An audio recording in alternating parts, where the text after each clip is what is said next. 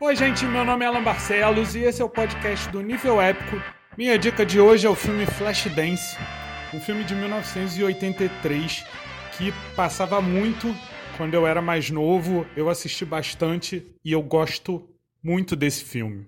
Esse filme eu gravei numa situação diferente da forma que eu geralmente gravo, por isso vocês provavelmente vão notar uma diferença de tom na minha voz. Mas ainda tá valendo, então aproveitem a dica do filme Flashdance.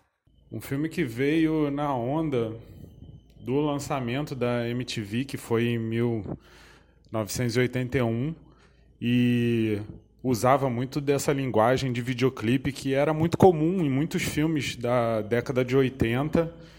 inclusive, ele influenciou vários filmes que vieram depois, como Footloose, Top Gun.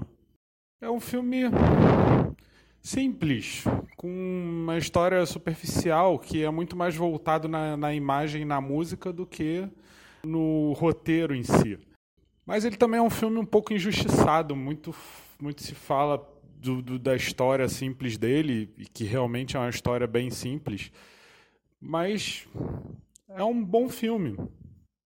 É uma boa história sobre uma garota tentando vencer na vida através da dança.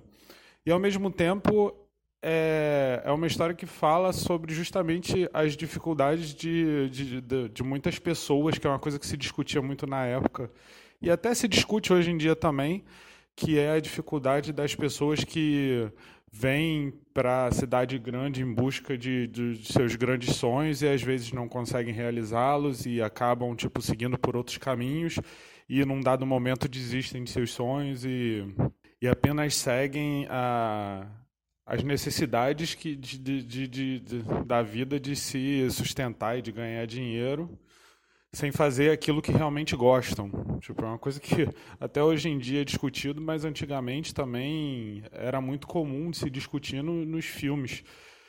E a melhor coisa de Flashdance é, de fato, a música e a dança, toda a performance da personagem principal, da Jennifer Bills, que realmente é uma performance fantástica, que não é especificamente da Jennifer Bills, na verdade ela teve vários dublês para fazer diversos dos movimentos de, de dança, principalmente na cena final.